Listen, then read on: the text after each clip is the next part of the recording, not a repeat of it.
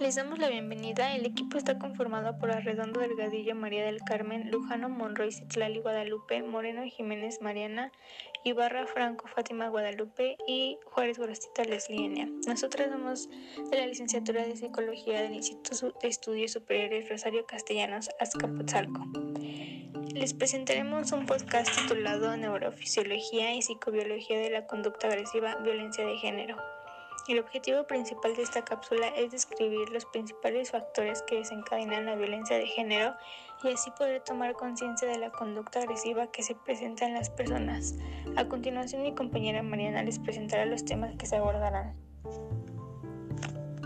Basados en la función de la neurofisiología y psicobiología, abordaremos brevemente lo que son las bases biológicas, violencia de género y conducta agresiva para contextualizar finalmente con el trastorno postraumático.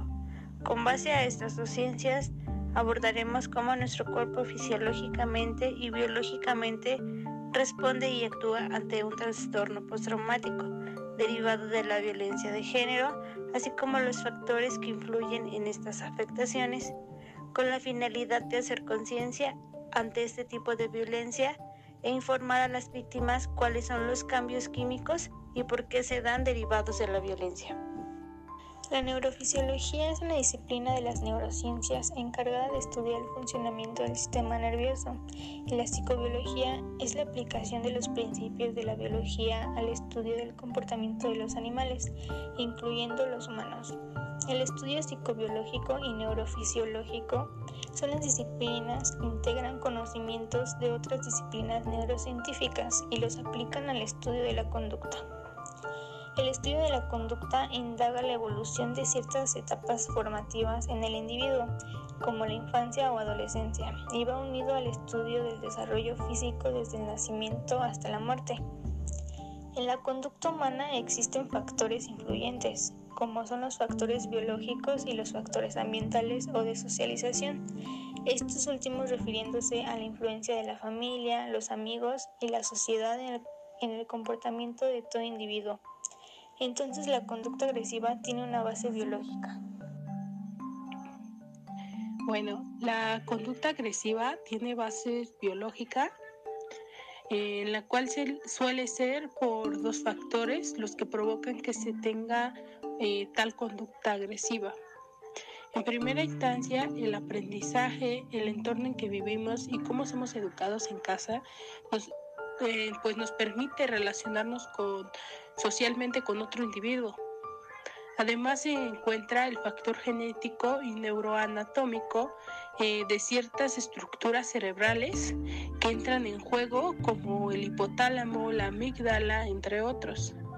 Pero lo que se puede saber es que la excitabilidad del hipotálamo provoca un comportamiento de ataque e irritabilidad, provocando de igual manera las emociones. Lo importante de esto es que se puede regular, ya que el enojo mm, y la ira pues son cosas naturales y se pueden tratar. Ahora bien, hablemos de la violencia de género. Se entiende por violencia de género cualquier acto violento o agresión basados en una situación de desigualdad en el marco de un sistema de relaciones de dominación de los hombres sobre las mujeres que tenga o pueda tener como consecuencia un daño físico, sexual o psicológico, incluidas las amenazas de tales actos. La violencia se puede clasificar en diferentes tipos, entre ellos física, psicológica, económica, sexual y de género. Esta última se define como el maltrato que ejerce un sexo hacia el otro, que puede ser de hombre hacia la mujer o viceversa. Para continuar, nos gustaría mencionar qué es la conducta agresiva. La conducta agresiva es aquella intencionada que puede afectar física o psicológicamente a las personas, manifestando tipos de violencia como sexual, psicológica, emocional, física, verbal, entre otras. Este tipo de conductas bien pueden ser heredadas o aprendidas, es decir, por naturaleza los seres humanos tendemos a ser violentos, por otra parte, si esta conducta es estimulada con facilidad, es algo que aprenderemos a hacer sin limitarse o pensar las consecuencias. hasta ir subiendo el nivel de violencia inconscientemente y llegar a ser un agresor y afectar gravemente a una persona física como emocionalmente.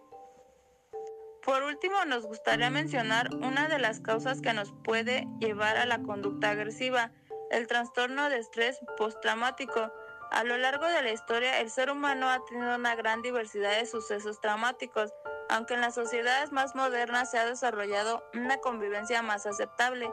Los hechos traumáticos en la vida diaria de cualquier individuo son cada vez más frecuentes, pues problemas habituales en las sociedades en desarrollo, como los bajos ingresos de cada persona, condicionan conductas como robo con arma de fuego, secuestros u homicidios. Asimismo, la desintegración familiar puede ser un factor para la violencia intrafamiliar. Eventos traumáticos, por ejemplo, una violación, secuestros, guerras, accidentes, etc.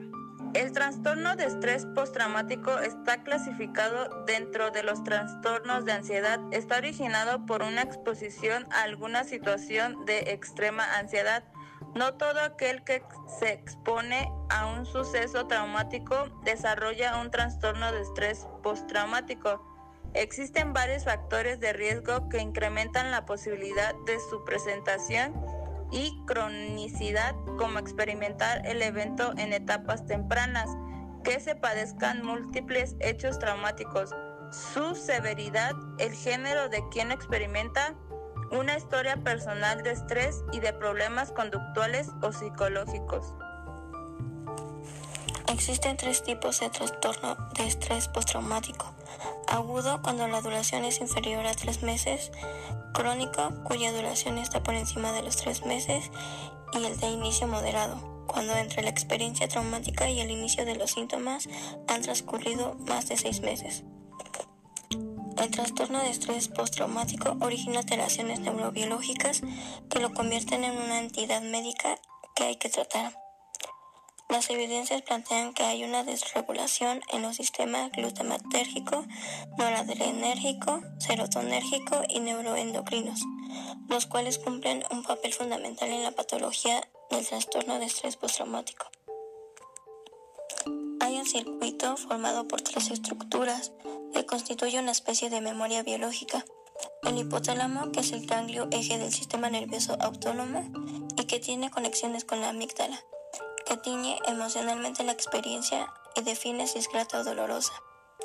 Ambas estructuras se conectan con el locus cerúleo, que es el núcleo que contiene los somas de las neuronas noradrenérgicas y se activa cuando ocurren acontecimientos repentinos o amenazantes. En condiciones de estrés, el hipotálamo, la amígdala y el locus cerúleo son los gatilladores básicos de la memoria biológica y de la regulación de la vivencia en varios niveles. Hay un fino equilibrio entre el neurotransmisor excitatorio glutamato y el neurotransmisor inhibitorio ácido gamma aminobutírico. Este fino equilibrio se rompería en el trastorno de estrés postraumático, en el que existiría una disminución de actividad del ácido gamma aminobutírico, lo que deja la actividad glutamatérgica, que es la clave de la activación de la memoria biológica, más liberada y desinhibida. Esto ha sido todo. Muchas gracias por su atención. Esperemos si fuera de su agrado. Mis compañeras y yo les agradecemos mucho.